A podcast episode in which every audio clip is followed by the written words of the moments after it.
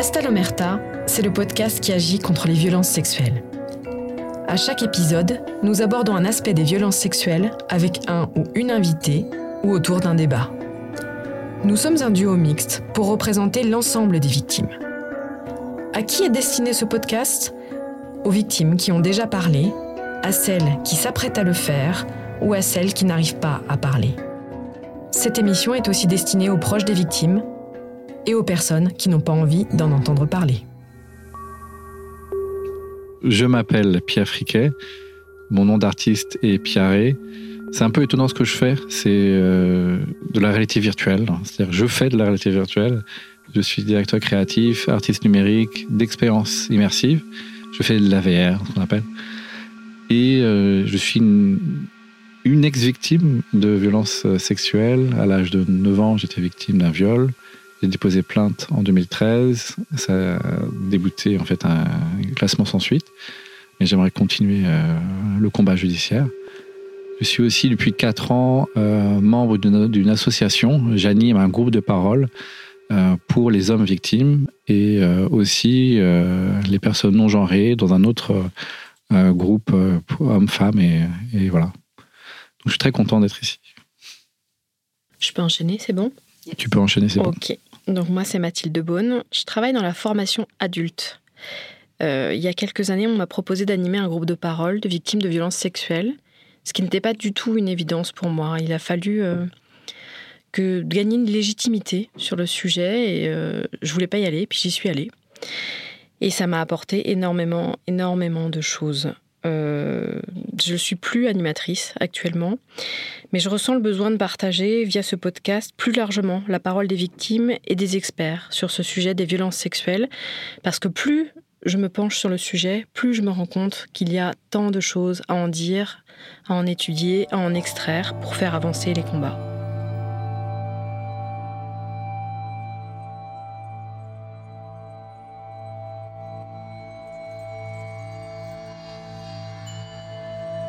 Euh, T'es OK pour que euh, Arnaud Voalan, écrivain, euh, plaintier, c'est-à-dire policier qui recueille les plaintes, pornographe, on dira après. Alors, aujourd'hui, on reçoit Arnaud Voalan. Ça, va, toi, tu es à l'aise avec. Euh, tu as réfléchi à la façon dont tu veux te présenter Oui, bah, moi, de toute façon, j'assume les deux parties. Je suis, écrivain et je suis policier. Et on peut dire seulement mon nom de plume, puisque alors vas-y, je te laisse te présenter, donner ton nom de plume alors. Oui, donc je suis Arnaud Voilan, euh, et donc j'écris des romans, et par ailleurs je suis policier, je suis plaintier, c'est-à-dire que je prends les, je prends les plaintes des, victimes dans un commissariat parisien. Alors là, je m'adresse plutôt aux plaintiers, pour le coup, euh, avec une question c'est quoi un dépôt de plainte qui se passe bien Et c'est quoi le pire dépôt de plainte que tu pourrais vivre? Un dépôt de plainte qui se passe bien, c'est un dépôt de plainte qui se passe déjà. C'est-à-dire où la victime repart en ayant signé sa plainte et elle va être transmise au parquet. Donc le pire dépôt de plainte que je pourrais vivre, c'est que la personne se lève et se casse. Euh, néanmoins, c'est ce que j'invite les gens à faire s'ils se sentent pas bien avec le policier. Il y a beaucoup de policiers en France. Si on se sent malmené euh, durant le dépôt de plainte, euh, bon, c'est pas la peine peut-être d'insister avec ce policier-là. Et mais bon, on est quand même de mieux en mieux formé, donc ça devrait pas arriver. Hmm. Ok. Donc ça, effectivement, on peut arrêter un dépôt de plainte, partir, aller dans un autre commissariat. Il n'y a pas de traçabilité finalement de ce qui a déjà été fait? Ben, c'est-à-dire si on n'a rien signé qu'on est parti euh, en cours de dépôt de plainte, non, il n'y a pas de traçabilité. On dit juste je vais aller déposer plainte ailleurs on n'a pas de raison euh, de dire à quelqu'un il vaut mieux aller déposer plainte euh, sur le lieu des faits. Par exemple, c'est sûr que c'est plus pratique pour l'enquête. Si vous avez été euh, victime dans le premier arrondissement de Paris, par exemple, peut-être qu'il vaut mieux aller déposer plainte dans le premier arrondissement de Paris parce que l'enquête aura de toute façon lieu là. Euh, mais euh, vous pouvez déposer plainte à Marseille euh, parce que vous étiez juste en week-end à Paris, il n'y a aucun problème. Marseille, les policiers de Marseille sont, ou les gendarmes d'une petite, d'un village sont capables d'envoyer la procédure dans le premier arrondissement de Paris et ce sera suivi, il n'y a aucun problème. Donc voilà. Ok, très bien. Tu te souviens de la première fois que tu as reçu une plainte? Quelle, était la première fois en fait? Et comment ça s'est passé? Non, je me souviens pas de la première plainte que j'ai prise malheureusement. je me souviens vaguement de mes premières auditions quand j'étais encore élève gardien, euh, gardien de la paix et que j'étais en stage, euh, je me souviens de mes premières auditions d'auteur, de, mes premières audition de plainte, vaguement. Mais non, après, j'ai fait d'autres choses dans la police. Et quand je suis devenu plaintier, euh, j'avais déjà pris des plaintes. Donc, euh, non, je peux pas dire les premières. Je me, je me souviens de certaines plaintes. Il y a des plaintes qui m'ont marqué euh, plus que d'autres. oui. Et euh, en off, en fait, avant, quand tu es venu, euh, on a parlé un peu de, de tout. Et ensuite, euh, on a parlé euh, de, en fait, du, ben de, en gros, du, du 11 septembre, si je me souviens bien. Et tu t'es senti, en fait, traumatisé par l'événement. Et pendant neuf mois, tu as suivi CNN et, euh, et ça t'a ça t'a aidé à, à gérer, c'est ça, l'émotion. Donc, tu as été vic- victime d'un traumatisme, en fait, c'est ça, euh, psychologique? d'un traumatisme et d'une fascination quelque part. C'est-à-dire que je me sentais pas sur le moment. Maintenant, je, comprends que sûrement j'étais traumatisé, mais sur le moment je ne me sentais pas traumatisé. C'est-à-dire que euh, c'était une période de ma vie où de toute façon j'avais pas grand-chose à faire, j'avais beaucoup de temps libre. Euh, j'étais euh, très jeune finalement.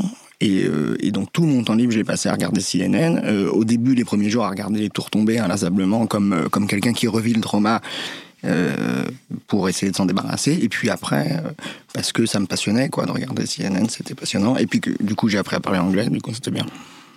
tu peux sentir un parallèle, en tout cas, quand tu entends une, personne victime de violences sexuelles qui parle justement de ce traumatisme, qui a des syndromes de, stress post-traumatique, donc de PTSD, comme tu l'avais dit. Est-ce que tu, faire un parallèle avec ce que toi, tu as vécu avec ça ou un autre événement de ta vie? Oui, certainement que quand j'écoute quelqu'un, je me sers de mon expérience dans la vie, de, donc de la mienne, de celle de mes amis, de celle de tous les gens que j'ai entendus dans la vie. Euh, de plus, mes deux parents euh, sont psy, donc certainement que j'ai une écoute déjà de base familiale euh, différente de celle de quelqu'un que, dont les parents sont charcutiers, qui en revanche certainement s'y connaissent beaucoup mieux en saucisse que moi. Comment est-ce que tu t'es formé en fait euh, sur le dépôt plainte? Pourquoi tu as choisi? Parce que tu as dit, que tu as fait des choses av- avant dans la police. Non, mais alors moi j'aime bien euh, changer, j'aime bien. J'aimais beaucoup être policier pour euh, quand j'étais îlotier notamment. J'aimais beaucoup patrouiller à pied euh, dehors dans Paris. C'était très bien. Et puis euh, et puis un jour euh, j'ai voulu euh, faire de la procédure. Donc euh, été un petit peu au groupe d'enquête préliminaire, mais euh, la charge de dossier euh, c'est pas forcément quelque chose qui me plaisait énormément. D'avoir 300 400 dossiers sur mon bureau, ça peut être euh, une charge euh, difficile. Donc, je suis allé aux plaintes, c'est-à-dire que je reste dans un, dans un service d'enquête, mais je n'ai pas de dossier. Je fais les premiers actes de l'enquête, c'est-à-dire je recueille la main courante ou la plainte. Dans certains cas, je fais l'avis parquet, je lance les premières réquisitions et je passe la main à un enquêteur. Euh, parfois un enquêteur spécialisé, parfois un enquêteur de, ma, de ma propre brigade, etc. Et en interne, comment est-ce que c'est considéré le rôle de plaintier? Est-ce que c'est considéré comme quelque chose de gratifiant? Est-ce que c'est considéré juste comme un premier accueil? Pas Non, forcément clairement, je suis l'assistante sociale de service. Non, non, c'est pas gratifiant.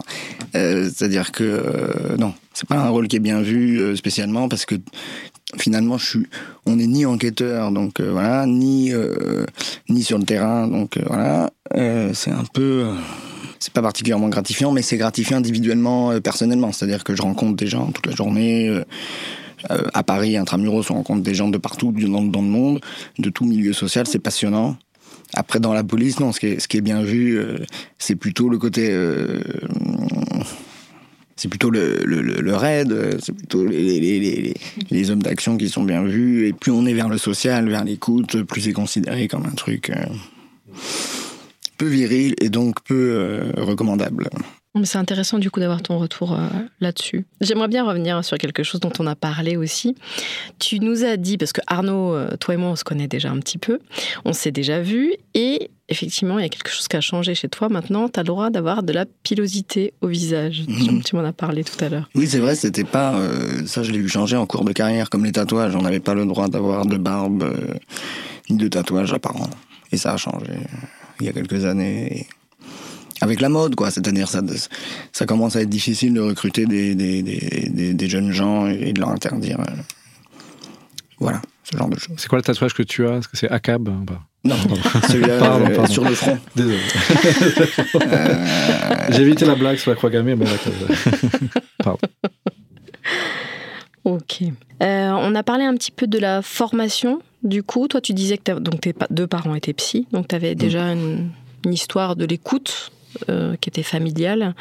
Est-ce que tu t'es formé tout seul au recueil de plaintes? Est-ce que tu t'es formé en cours de route? Ou est-ce qu'il y a eu des formations en interne? Oui, il y a des formations en interne, c'est-à-dire que il y a des stages. On se forme forcément sur le tas.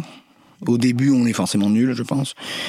Euh, surtout quand, comme moi, on vient de la voie publique et donc d'une approche. Euh, même quand on vient de procédure d'ailleurs, parce que je, venais aussi de procédure, je, venais des deux. Euh, quand je suis arrivé aux plaintes, on a une approche. Oui, mais il faut que ça donne quelque chose, quoi. Faut que la plainte, faut qu'on ait des témoins, faut qu'on ait des preuves, faut qu'il y ait le procès derrière. Qu'est-ce que vous voulez déposer plainte pour rien et, euh, et puis je me suis rendu compte que non, en fait, de toute façon, euh, même même, une plainte qui va être classée tout de suite parce qu'on n'a aucun élément, il faut quand même la recueillir parce que la personne en a besoin. Elle a besoin qu'un policier en uniforme lui dise ce qui vous est arrivé, c'est interdit et c'est pas bien. Et si je pouvais retrouver la personne, elle serait euh, probablement punie. Malheureusement, je ne peux pas la retrouver euh, parce que je, je suis policier, mais je ne suis pas magicien. Euh, si j'ai aucun, aucune piste, ça va être impossible. Mais même cette plainte contre X sur euh, un agresseur d'il y a 5 ans, euh, même si les faits sont prescrits d'ailleurs, c'est pas à moi de dire qu'ils sont prescrits, c'est au magistrat de le faire. Donc voilà, et surtout bien sûr quand il s'agit de violence sexuelle où la personne a besoin d'être écoutée. Il m'est déjà arrivé notamment, si je peux me permettre de raconter une anecdote, qu'une jeune femme vienne me voir en me disant qu'elle avait été violée quand elle était enfant par un homme qui était mort depuis. Et que donc, euh, évidemment, forcément, il n'y avait aucune plainte à déposer. Et j'ai quand même recueilli euh, une main courante.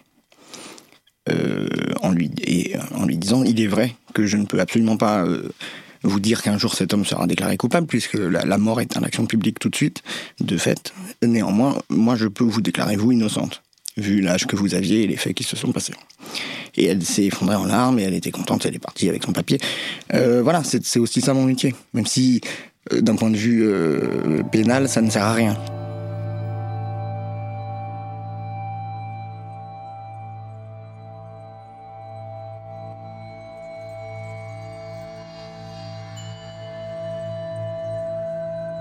Je pense que tu es un magicien, parce que ce que tu viens de dire, euh, ça peut vraiment en fait transformer une personne.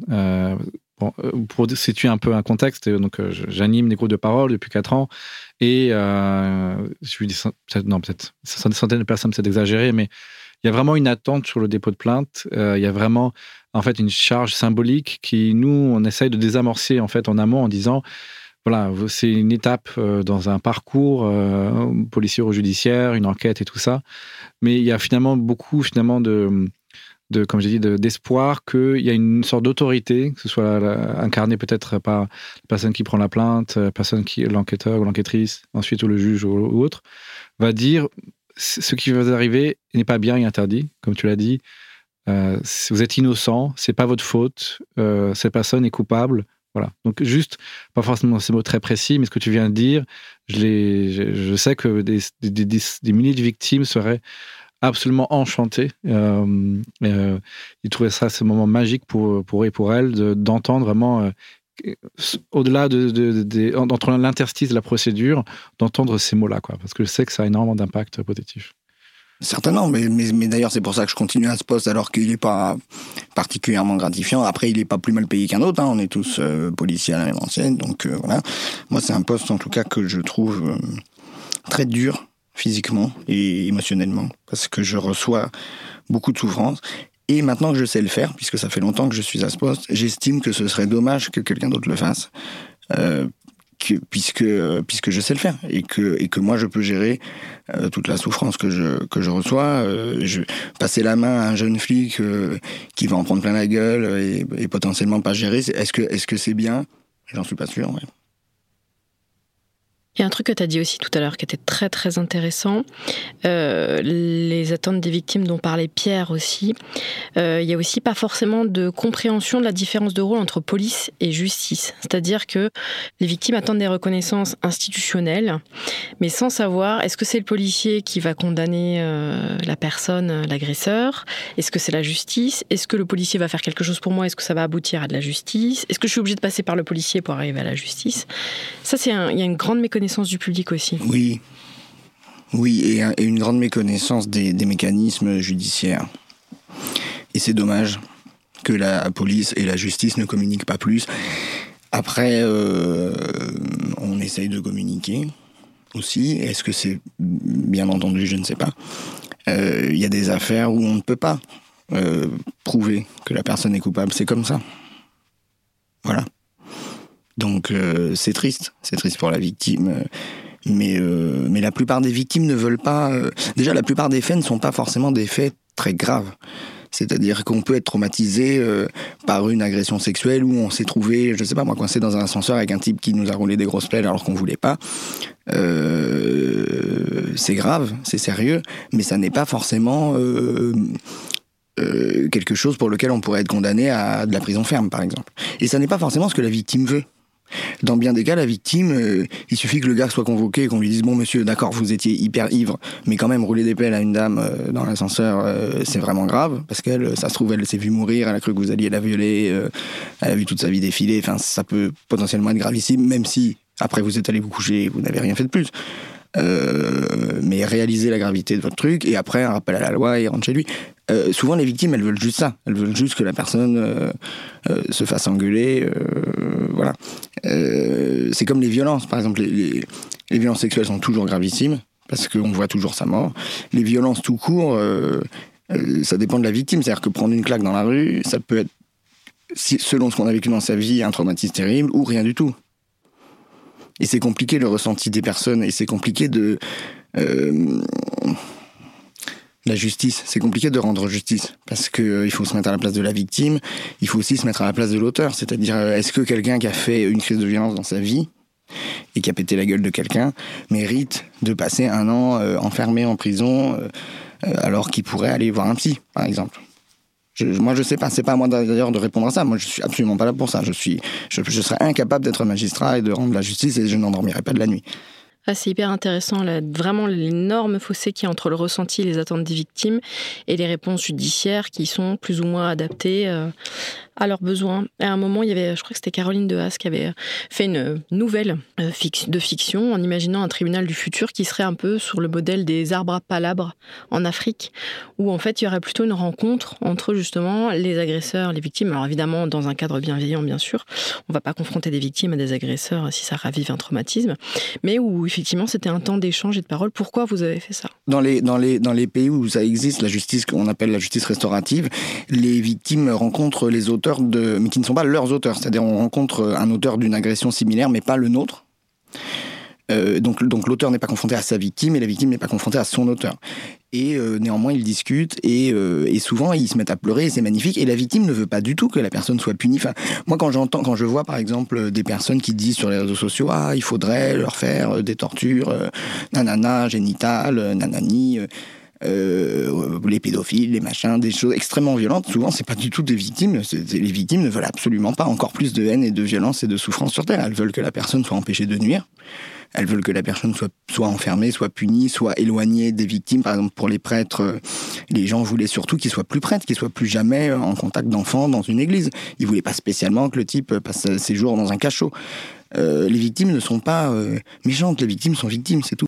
Tu employais l'expression voir sa mort, j'ai jamais entendu, ça c'est vraiment intéressant, euh, de cette, de cette euh, bah, sidération, en fait, la réaction d'une victime.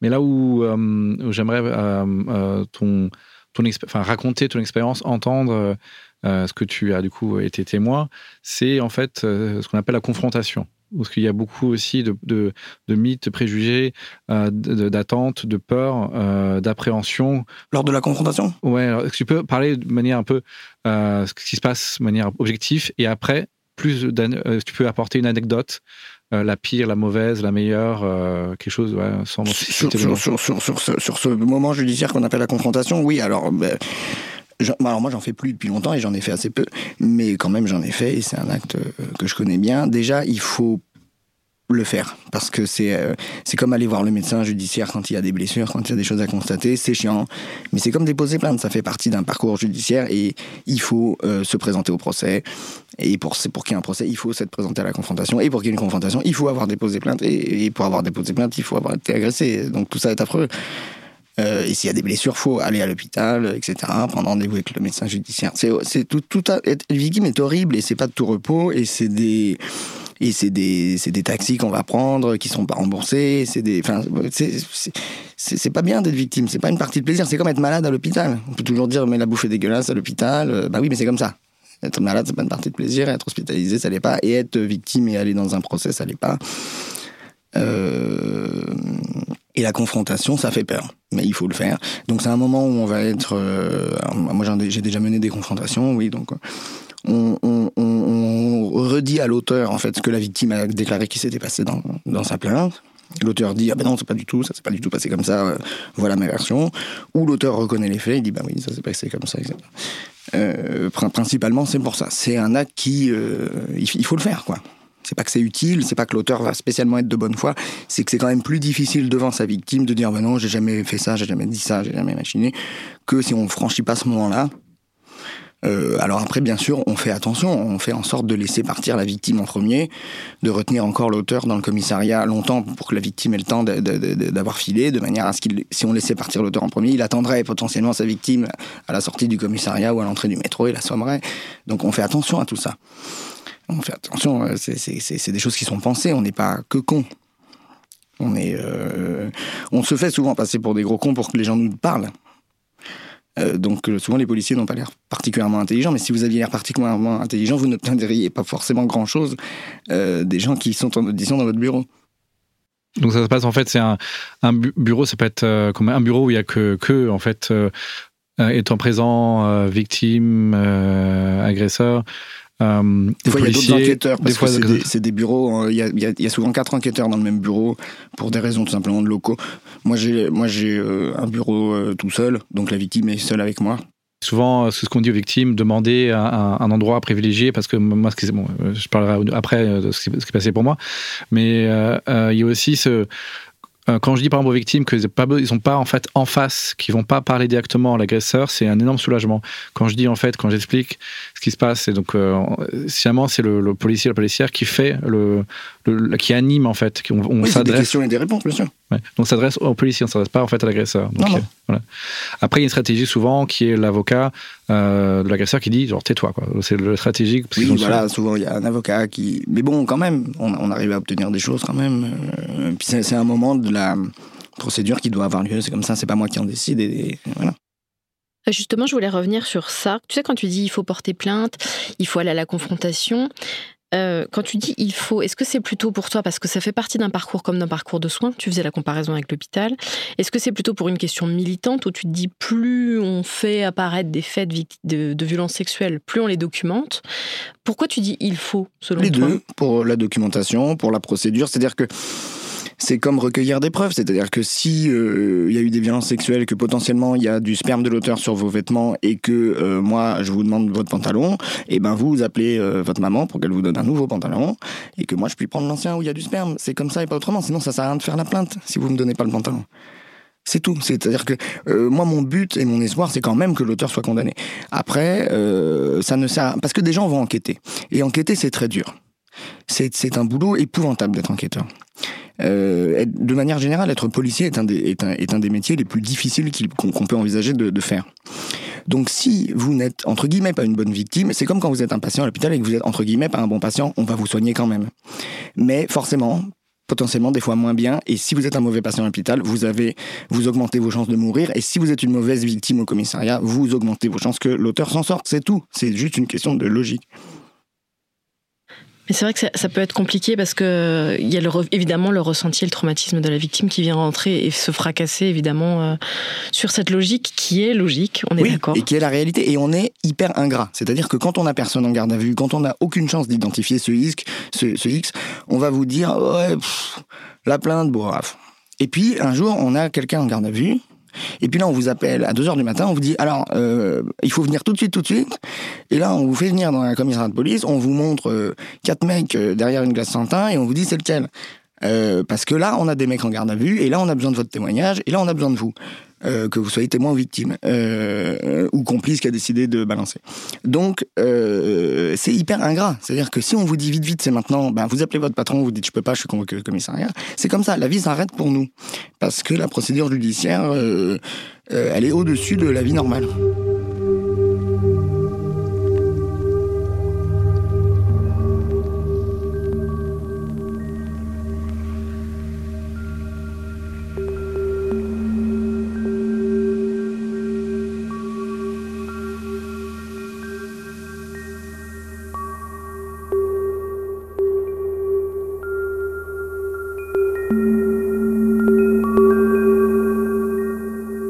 Super intéressant. euh, Enfin, c'est fascinant, mais euh, je répète. Et est-ce que tu as un exemple, en fait, euh, euh, d'un dépôt de plainte ou d'une confrontation? Est-ce que tu te souviens euh, d'une anecdote, en fait, qui, Si t'as le droit de le dire, je sais pas. Bah, je me souviens d'une anecdote lors de la confrontation où moi-même j'étais euh, j'étais victime et euh, et, euh, et bon c'est- en l'occurrence c'était des c'était des c'était des violences sexuelles j'étais tout jeune j'avais fait du stop et le type euh, avait euh, sorti son machin dans le camion il avait voulu une fellation bon bref et moi j'étais pas tant que ça traumatisé mais quand même je l'avais fait parce que je me suis dit mais le mec aurait pu le faire à quelqu'un de potentiellement euh, plus fragile que moi qui en aurait été beaucoup plus traumatisé, qui l'aurait fait potentiellement, qui l'aurait sucé pour être tranquille. Et donc j'ai déposé plainte, ne serait-ce que pour qu'on ait son ADN et tout et tout. Et euh, pendant la confrontation, il m'a demandé une clope. Voilà. Donc c'était rigolo. Euh, L'OPJ euh, a rigolé. Elle a dit qu'elle avait jamais vu ça. Enfin, voilà. Parce qu'il était un petit peu sans gêne. Mais de toute façon, il faut être un petit peu sans gêne pour faire ce qu'il a fait. Donc quelque part, c'était cohérent. Hmm, C'est vrai. Qu'est-ce qui s'est passé après, en fait, la- la- après la plainte? Qu'est-ce qui s'est passé? Euh, alors après la plainte, euh, il y a eu une. euh, je suis allé au, au, tribunal et je sais pas à combien il a été condamné parce que les, audiences durent jusqu'à 2 heures du matin. C'était le jour de mon anniversaire et il y avait une soirée qui m'attendait. Et donc euh, j'ai fait attendre mes amis le plus longtemps possible et j'ai fini par rentrer, fêter mon anniversaire et donc je ne saurais jamais euh, à combien l'auteur a été condamné. C'est vrai, mais, c'est incroyable que. ça- euh, donc il y a eu. euh, Enfin, une- ça c'est. euh, Enfin, le fait que ça arrive déjà au procès, c'est. Oui, oui, c'est super. Ça, ça dépassait 75% à peu près. Moi, j'ai passé un super anniversaire à regarder plein d'audiences qui n'étaient pas la mienne. Mais, euh, voilà. Et tu t'es bourré la gueule. Enfin, genre, Après, oui, bah, quand je suis arrivé chez moi, donc tard, hein, déjà- bon. Euh, mais bon, euh, euh, oui. Tes amis savaient? Oui, oui, mes amis savaient que j'étais au tribunal, ils attendaient. Waouh, c'est incroyable. Et donc, ok, c'est intéressant. Et jamais plus euh, entendu parler, quoi. Du gars, non, non. Non. Mais ça ne m'intéresse pas particulièrement. Enfin, je je, je, moi, moi j'ai réellement déposé la plainte pour euh, qu'on ait son ADN et, que, ce soit euh, plus compliqué pour lui de refaire ça à l'avenir. Et puis qu'il comprenne peut-être que ça ne se fait pas, parce que dans son esprit, il a tenté sa, ch- sa chance. Il a vu. euh, euh, euh, D'ailleurs, on ne sait pas ce qu'il a vu parce que j'étais assez androgyne, j'étais, gamin. Euh, et donc, euh, l'OPJ lui a demandé Est-ce que tu as vu un homme Est-ce que tu as vu une femme faire du stop sur le bord de la route Euh, Il a répondu Je ne sais pas, j'ai vu une possibilité de faire du sexe. Donc, c'est à quel point j'étais un objet pour lui, quoi. Hmm. Comme il t'aurait demandé une clope, d'ailleurs. D'ailleurs, exactement. Même chose. Ouais, ouais. Il a- mais dans son esprit, il a tenté sa chance comme si c'était une chance qui se tentait de cette manière. Parce que c'est quand même allé vite. Le gars m'a offert une cigarette, d'ailleurs. Euh, je l'ai allumée. J'avais même pas fumé la moitié de la clope, qu'il avait déjà euh, sorti son sexe sans me prévenir qu'il allait faire ça. Donc c'est quand même bizarre. Est-ce que tu as écrit sur ça, en fait, en tant qu'écrivain? Est-ce que tu as travaillé euh, cette matière biographique? Alors, je, non, oui, un peu, mais c'est affreux ce que je veux dire. Je sais pas si je peux dire ça. Parce que je suis pornographe, moi. Donc, euh, pas, pas principalement. C'est-à-dire que dans mes romans, il peut y avoir des scènes érotiques, mais c'est pas, c'est pas principal. Euh, mais j'écris des nouvelles érotiques. euh, je, peux, dire le nom de mon éditeur À la, musardine, parfois. Euh, et, dans une ou deux, il y, y a des espèces d'agressions sexuelles, mais qui se passent bien, entre guillemets. C'est-à-dire que, bon, voilà. Mais c'est, mais c'est de la fiction. Enfin, c'est- C'est mais c'est pas, pas des agressions. C'est, voilà, c'est des fantasmes, en fait. Mais ça, c'est c'est vrai que c'est important de, le redire parce que il y avait eu un sondage, je sais pas trop quoi, que souvent d'ailleurs les hommes masculinistes aiment beaucoup ressortir en disant oui, mais vous vous rendez compte, 65 ou 85% des femmes, leur premier fantasme c'est le viol. Bah oui, Alors un- non, mais c'est la mise en scène de viol, hein. c'est pas le vrai en viol. hein. voilà. C'est, euh, c'est bien de le les préciser. sadomaso, euh, par exemple, ils aiment bien être fouettés, mais c'est une mise en scène de fouetter. hein. En Arabie Saoudite, se faire fouetter euh, quand on est puni, ça n'a pas la même figure. Faut, faut, faut se représenter que euh, que, que les viols euh, dans les donjons sadomaso et les coups de fouet dans les donjons sadomaso ne sont pas ceux de la réalité, de Daesh, etc. Enfin, donc, donc les gens qui disent ça sont des sont des gens qui ne connaissent rien euh, au fantasme sexuel. Un fantasme sexuel est une mise en scène. Mhm. Donc, donc, euh, en fait, il y a un consentement. Il y a un Bah, Il y a un consentement et on sait ce qui va se passer. C'est-à-dire que si mon fantasme c'est de coucher avec la mère Noël avec un carillon, euh, je sais que la, que la personne va faire jingle balls, jingle balls comme ça, euh, déguisée en mère Noël et c'est mon fantasme. Et donc elle est d'accord pour faire ça. Elle le sait d'avance parce que sinon d'où vient le costume et le carillon? C'est un super. euh, c'est très spécifique. C'est très spécifique. Et, Non, dans ton- non. et donc, et si vous ouais. voulez vous faire tirer par des, par des reines, envoyez Noël. Pardon. C'est quoi ton tatouage du coup? Quoi Mais non, je suis, je suis fort tatoué. Et je, je suis très pudique des tatouages, je ne les montre pas, mais comme comme il n'y a pas de caméra, il n'y a qu'un micro, je peux les montrer à vous. Et vous les décrivez si vous voulez. Rien, c'est pas vrai. Je Quoi, suis tout nu. Freestyle. freestyle. Là, je suis en train de me. Je vous le dis. Non, non, mais j'ai un tatouage qui est pas mal là. Regardez. Alors ça, moi, je l'ai jamais vu par contre. Alors, euh, Il y a un jeu de cartes. c'est vraiment un tatouage comme on l'imagine. C'est-à-dire que quand on tape tatouage sur Google, on a ce tatouage. Qu'est-ce qui a marqué Euh, C'est une femme. euh, Un Il y a, Pin-up. mar- il y a marqué donc la, la, la, la ruine de, de, de l'homme. euh. Ok. Ok, donc c'est une pin-up avec euh, des cartes. Comment décrire Euh, Un cocktail qui est assis et qui monte, qui, qui en euh, On voit ses fesses. Ouais, bah il y a tous mes problèmes quoi. J'aime trop les femmes, euh, j'aime trop le martini et les, et les jeux euh, de casino. Tout est là. Voilà, juste pour clarifier à l'antenne, c'est pour revenir sur le sujet du fantasme, entre la différence entre le viol et la mise en scène du viol. Euh, le viol est évidemment un acte horrible, criminel, euh, qui entraîne de la douleur, d'un traumatisme, euh, post-traumatisme, syndrome de post-traumatique. Voir sa mort, on peut voir sa mort. On peut voir sa mort, effectivement. Par Alors exemple, que Madame Kardashian, quand on lui a enlevé sa bague, qu'elle a été ligotée, les gens, c'était affreux. Les gens disaient Ah, mais c'est bien fait, la bague valait 9 millions, nanani. Mais elle, elle sait pas pourquoi on la ligote. Elle se retrouve par terre ligotée. Elle a vu sa mort, sûrement. Elle s'est dit Ça se trouve, je vais me faire violer, je vais me faire égorger. Euh, la victime ne sait pas. Euh, c'est comme le nombre pi, on sait quand ça commence, on sait pas quand ça s'arrête une agression. Donc même quand vous êtes un mec gentil mais bourré et qui foutez une main aux fesses, la fille elle sait pas qui vous êtes et jusqu'où vous allez aller si vous n'allez pas la suivre chez elle et, l'égorger. Donc euh, il faut pas faire peur aux dames, c'est pas bien. Toi qui as récolté la plainte. Attends, juste, je voulais finir de du qui coup sur la- Pas du tout. Je voulais finir sur la différence du coup entre viol, donc on a clarifié ça, voir sa mort, alors que la mise en scène du viol, ça s'apparente plutôt à une déresponsabilisation sexuelle, où finalement on se dit, j'accepte que l'autre, finalement, en mettant des bornes, en mettant des mots euh, voilà, de sécurité, j'accepte finalement de ne plus prendre la responsabilité Alors, sexuelle ça- et que l'autre... Oui. Alors c'est au-delà d'accepter. hein. Je pense que si on si on aime euh, les mises en scène de viol, faut faut y être quand même à l'initiative. Si c'est le si c'est le violeur euh, qui veut faire ça et que vous vous n'êtes pas hyper chaud, il vaut peut-être mieux pas le faire. Je pense que c'est le de manière générale c'est le soumis, c'est le violé euh, qui doit définir les bornes. C'est pour ça que d'ailleurs dans les relations de sadomaso, à mon sens, c'est le soumis qui qui détermine. qui qui qui commande en fait, puisque c'est lui qui dit où ça s'arrête. Alors, c'est un jeu de rôle en fait. Enfin, plus qu'une mise en scène de viol, c'est un, un jeu de rôle avec euh, actif-passif, avec euh, en fait un dialogue, une entente, un safe word. Il y a tout un protocole. Donc, Des fois, elles les font Oui, pas. mais- le safe word, c'est pas forcément la peine quand, quand on, quand on connaît bien la personne, mais si, si, sinon, oui, il faut avoir. Ça m'est déjà arrivé, tiens, tiens. D'expliquer à quelqu'un comment ça doit se passer. euh. Dans, dans le cadre de tes Oui, fonctions oui, oui, oui, oui. Une dame était venue me faire une main courante. Le gars était allé trop loin, mais elle voulait pas non plus déposer plainte parce que quelque part, il avait rien fait, mais elle se sentait pas hyper safe avec lui, et donc elle voulait euh, des pour ne plus le revoir, quoi. Et euh, parce qu'elle, elle était euh, plutôt soumise, et donc elle avait cherché un maître, je sais plus, et donc elle a fait une main courante. Et, et donc je lui ai expliqué, je lui ai dit non, mais là, la séance aussi, il fallait peut-être en parler plus avant. Il faut pas rencontrer des mecs comme ça sur Internet. Peut-être il vaut mieux aller dans une boîte sadomaso. Il y aura d'autres sadomaso dans les pièces d'à côté au cas où.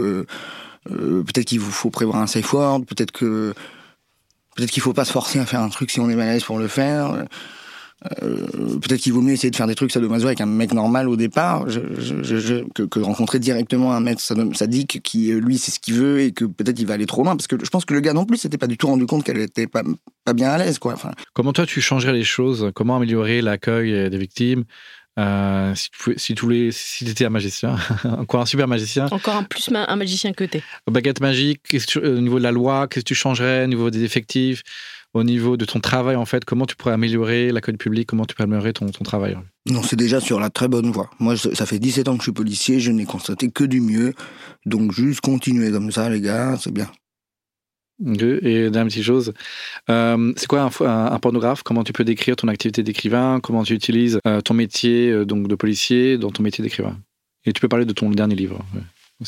Trois questions. Mon dernier livre, c'est le, c'est c'est- c'est mon journal de confinement d'ailleurs. Donc, ça n'a rien à voir, il n'y a pas du tout de- d'érotisme dedans. Comme, comme l'ensemble de la France d'ailleurs. Parce qu'apparemment, il n'y a pas eu du tout de sexualité, euh, ou très peu de sexualité pendant le, confinement. Peut-être, oui, peut-être. bon, a priori, oui, c'est un jour de confinement où j'étais tout seul. Donc, s'il y a eu une sexualité, elle n'est pas de toute façon passionnante. Mais euh, non, j'aime bien écrire des nouvelles érotiques, euh, parce que je commence à savoir le faire. C'est comme prendre une plainte, je commence à savoir le faire.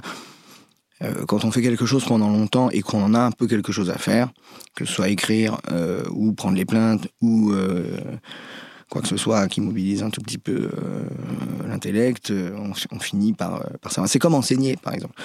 je pense que la première année qu'on a une classe, on est forcément un prof nul, même si on est super. Et au bout de dix ans, on n'est plus le même enseignant et, et on est sûrement beaucoup mieux. Bon, bah voilà, moi je suis pas le même policier qu'à 17 ans. Euh, je, suis, je, je commence à avoir suffisamment d'expérience. Et donc c'est pour ça que je reste au plainte, parce que c'est vraiment un poste où on va mettre les jeunes. Comme c'est très pénible, les gens vont tourner, ils vont rester un an ou deux, ils vont partir ailleurs. Euh, et donc, euh, voilà, je pense que c'est un poste qu'il faut valoriser, en tout cas. Il faut dire aux gens, bah, si vous êtes un ancien, si vous avez de la bouteille, bah, va justement retourner aux plaintes, même après avoir fait plein de choses, parce que c'est super, on rencontre plein de gens, on est vraiment utile. voilà.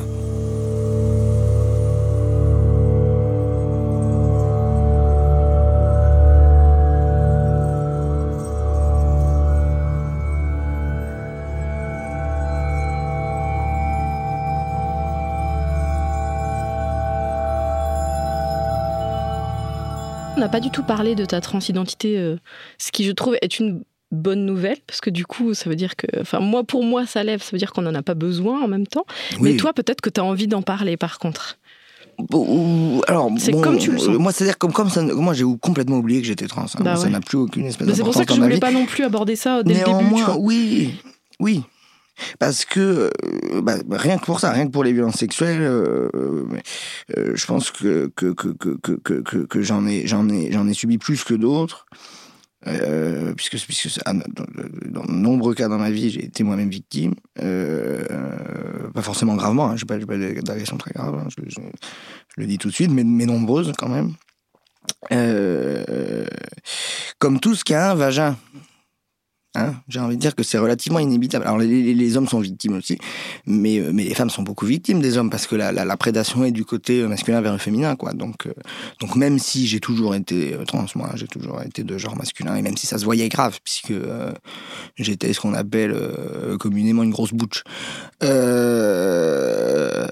bon, évidemment le fait d'avoir la barbe fait que ça va un peu mieux. Euh, quoique, hein, ça peut, ça peut m'arriver de me faire agresser sexuellement. Euh, ne serait-ce que dans mon bureau, par, une plaignante un peu, euh, un peu fragile qui va me sauter dessus pour m'embrasser parce que parce qu'elle est en pleine crise et que donc là je peux pas recueillir de plainte ni quoi que ce soit parce que parce que voilà les troubles mentaux on n'en parle pas mais ça se ça se déverse beaucoup au commissariat hein. donc je me suis déjà fait agresser physiquement sexuellement par des plaignants qui vont très mal et qui sont en pleine agitation mais euh, oui, non, le fait d'être trans, euh, ça me permet aussi d'être humaniste, c'est-à-dire de me mettre à la place de, des minorités. On est quand même la minorité de la minorité LGBT. On est quand même maintenant euh, être homo, ça passe plus ou moins. Être trans, ça passe moins. et puis les gens vont dire oui, mais vous, vous charcutez les enfants. Ben non, moi je connais pas de chirurgien trans qui, qui charcute les enfants. Tous les chirurgiens qui font ça sont plutôt des cis justement. Et donc euh, donc moi non, je charcute pas les gens, je, je, veux pas qu'on me compare à Mengele. Euh, j'ai transitionné très tard, euh, médicalement, parce que je voulais des enfants de mes gènes, je voulais un enfant de mes gènes au moins, d'ailleurs je l'ai eu.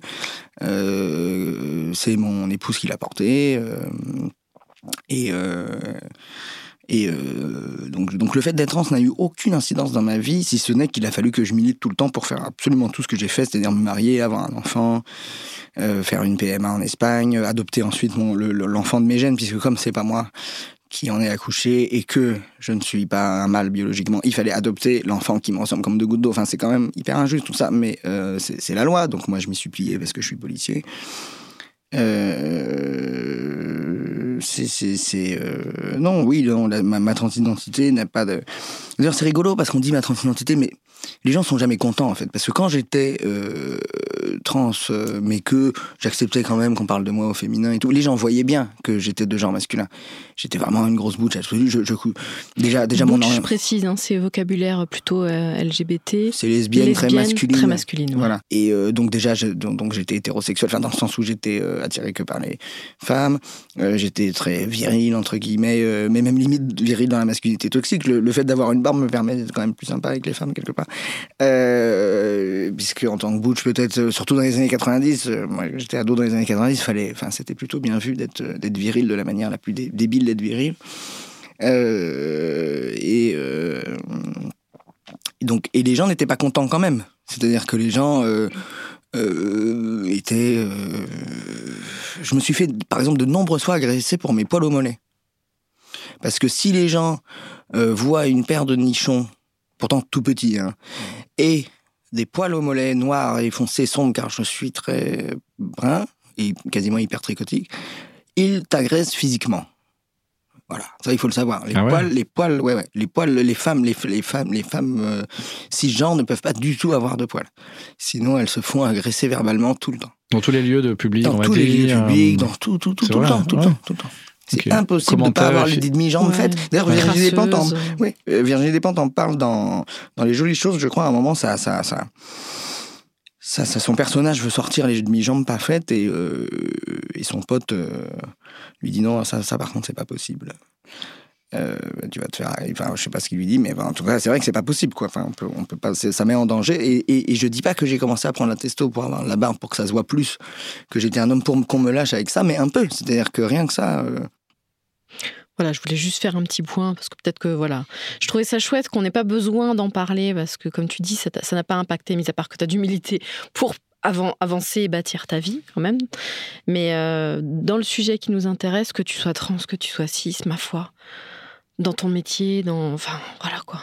Oui, surtout dans la mesure où ça, ça ne se voit pas et où moi-même j'ai oublié. Mais c'est de là d'où je viens et j'en suis fier et je ne le cache pas non plus. Que si on, si on- si on m'en parle, je, je, je, je le dis. Dans la police, t'as d'humilité, t'as du pas T'as du... Non, bizarrement moins qu'ailleurs, je pense. Les flics sont un peu, euh, on, a, la réputation d'être un peu euh, réac, euh, etc. Mais euh, comme ils sont pas forcément militants, c'est comme ça, quoi. Enfin, je veux dire, s'ils m'aiment bien, je suis efficace, je travaille bien. D'ailleurs, tout le monde le sait pas. hein. J'ai beaucoup de jeunes. Maintenant que c'est ancien, tout le monde n'est pas au courant. Puis, puis même ceux qui m'ont vu transitionner, ils, s'y sont fait. Non, non, les flics sont sympas, en fait. Euh, oui, oui. Les gens, les gens de manière générale sont sympas. Faut pas. C'est comme les paysans. Des fois, les gens, les- la communauté parisienne LGBT euh, a, peur de la de, de la campagne, de, de la ruralité, de, de- de- des chasseurs, des, des flics, euh, des, des militaires, en, en voyant ça comme une bande de, fachos. Euh, la vie est plus complexe que cela. Hein, et je connais des gens qui sont trans et qui sont flics euh, et qui sont bah, militaires et qui. Je connais des écolos qui chassent. euh, Je connais des gens qui sont pas alcooliques, qui ont des fusils. Euh, non, non, c'est, la vie est plus complexe que ça. Et d'ailleurs, le fait d'être policier enlève plein de préjugés parce qu'on voit la société vraiment telle qu'elle est, c'est-à-dire hyper complexe et chaque individu doit être jugé euh, pour lui-même. Dernier point, dernier mot, euh, euh, quelque chose. Fini, enfin, prends ton, ton, ton bout de chocolat. tu joues à quoi comme jeu d'ailleurs Jeu vidéo? Elden Ring Tu as Euh, fini Elden Ring? Moi, Euh, je joue à plein de jeux vidéo, je- mais je joue toujours à Baldur's Gate depuis, depuis 1998. quand même. Pierre, mon, mon, mon train est dans une heure. Ouais, ouais, ouais, mais non, mais le Baldur's Gate, il y a le nouveau qui sort en plus, t'as vu? Il y a Le 3, l'alpha. mais je l'ai déjà, j'ai déjà l'alpha- la version. Ouais, l'alpha ouais, sur il Steam. rame de ouf, mais. Ah, Ah c'est quel le jeu Baldur's Baldur's Gate. Gate. Il y a le 3 qui est sorti, là. Il y a C'est un que- jeu d'aventure Mais mon mec, Oui, Donjons et ça. Dragons, Donjons et Dragons, Medieval voilà. Medieval Fantasy. Dernier point, est-ce qu'il y a quelque chose que tu aimerais dire, quelque chose que tu n'as pas voulu, pas pu ou euh, le dire? Est-ce que tu as voilà, un mot de la fin? Est-ce que tu as envie de t'exprimer? Oui, non, mais je voudrais juste que les gens euh, n'aient pas trop de préjugés sur les gendarmes et les policiers. C'est des gens comme vous. Si ça se passe mal avec un gendarme ou un policier, il y en a d'autres. euh, voilà. Euh, Si, si, si votre affaire n'a pas abouti, c'est pas que la justice est profondément euh, vilaine, c'est qu'aussi qu'il faut des preuves, il faut des trucs. euh, voilà. Et, et donc, euh, n'ayez pas peur de déposer plainte, euh, surtout pour les choses. Euh, euh, Enfin voilà, la, le- le- le- le- la police a, euh, a- vraiment fait des progrès et la plupart des, des, des, des- des- des forces de l'ordre et les gendarmes aussi, et, et tout, tout le monde a fait des progrès et, euh, et on, et on- on prend en compte euh, la souffrance des gens, on les écoute. euh, voilà. Merci Arnaud. Infiniment, merci.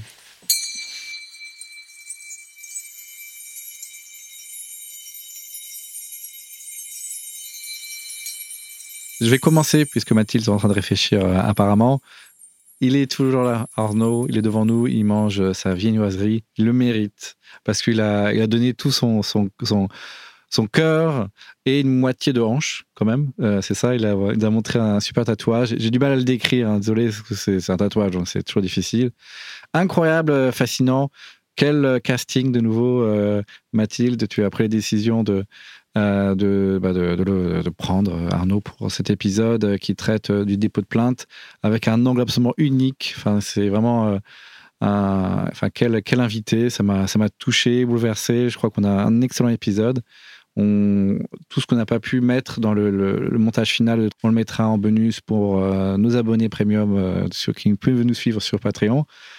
Moi, j'étais vraiment impressionné sur, euh, sur différents, différents points, justement, les différences, en fait, euh, entre, entre euh, bah, consentement, non-consentement, plaisir, des choses qu'on peut aussi aborder parce que on parle beaucoup de violence sexuelle, mais aussi on peut parler de sexualité, de bien différencier, les choses, de faire de différencier les registres.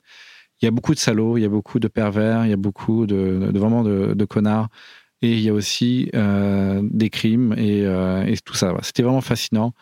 Euh, ça m'a ouvert les chakras sur la police. Maintenant, je peux du coup juger ce corps de métier de manière un peu plus subtile que j'avais que auparavant. Et c'était parfait. C'était incroyable. Je sais pas. c'était super. Je peux enchaîner directement du coup. Euh, moi j'ai un rapport un petit peu différent de Pierre euh, par rapport à Arnaud du fait qu'on se connaisse déjà, mais aussi du fait que, euh, voilà, évidemment vous le savez pas, mais il y a une partie de ma famille qui est militaire. Donc cette ambivalence et cette complexité surtout dont parlait Arnaud, je la connais. Oui, effectivement, il y a l'image qu'on se fait des gens, il y a leur complexité, il y a leur propre peur aussi.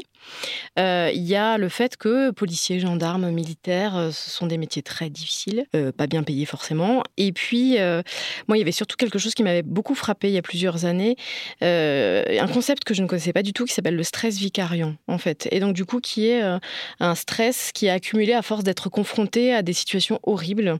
Euh, Arnaud il a parlé de ces deux burn-out tout à l'heure effectivement et de peut-être la potentialité de comment il va gérer le troisième. Mieux effectivement on l'espère aussi. Donc voilà ce stress vicariant bah, comment est-ce que les métiers qui sont confrontés à la violence comment est-ce qu'ils peuvent le gérer? Au final Comment est-ce qu'ils peuvent vivre avec? Et c'est une question que, en tant que personne à métier lambda, j'ai envie de dire, nous, on n'a pas forcément à se poser. Voilà ce que je voulais dire sur cet épisode. J'aimerais ajouter sur la justice restaurative, il, a, un peu évoqué, moi j'ai vécu en Inde pendant 10 ans, euh, là, en fait, il y a des, ça s'appelle panchayat, des conseils justement quand il y a une sorte de justice qui, est très, qui est en fait euh, ancestrale, traditionnelle. Donc ça, c'est encore un autre point et peut-être un autre sujet. Euh, beaucoup de choses aussi qu'il a, exprimées. J'étais vraiment intéressé par, par ses écrits. Euh, je serais euh, vraiment intéressé pour lire sa littérature, vraiment très curieux.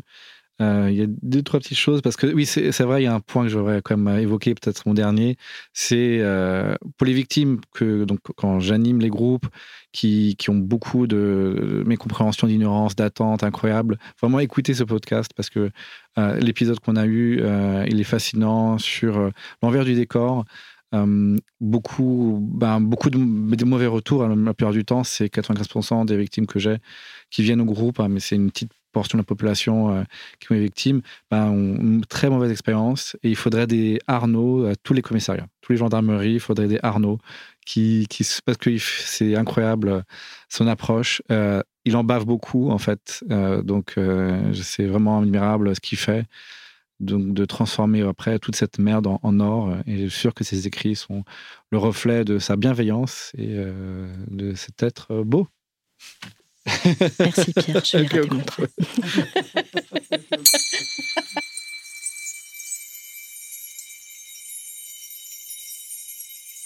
Coup de cœur numéro 3, coup de griffe, carte blanche, c'est la rubrique où on a deux minutes chacun, chacune pour pouvoir s'exprimer librement. Donc, euh, bon, pour être aussi honnête, on, a, on enregistre un peu en décalage. On avait commencé les épisodes en fait euh, au moment des élections, donc j'avais forcément des choses à dire au moment des, débats entre les candidats et candidates. Donc, je vais pas le faire, mais euh, un peu dommage.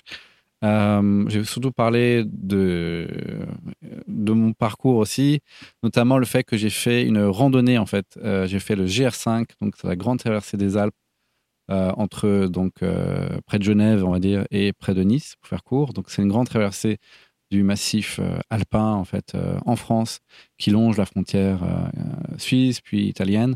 Et c'était donc 30 jours de incroyable en fait de retour en, de retour retour aux sources quoi.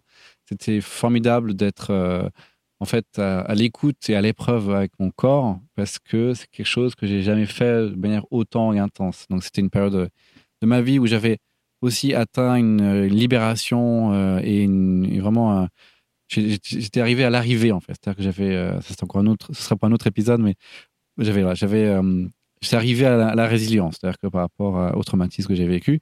Et donc, la randonnée a été quelque chose de formidable. Euh, c'était une, euh, une, marche, un, exercice en fait euh, quotidien, mais surtout une rencontre avec mon corps, parce que c'était ça en fait. Euh, il fallait gérer, c'est-à-dire que c'est ça qu'il fallait en fait tout de suite prendre soin où se trouve l'eau, où dormir. Il y avait des, questions essentielles, ancestrales en fait.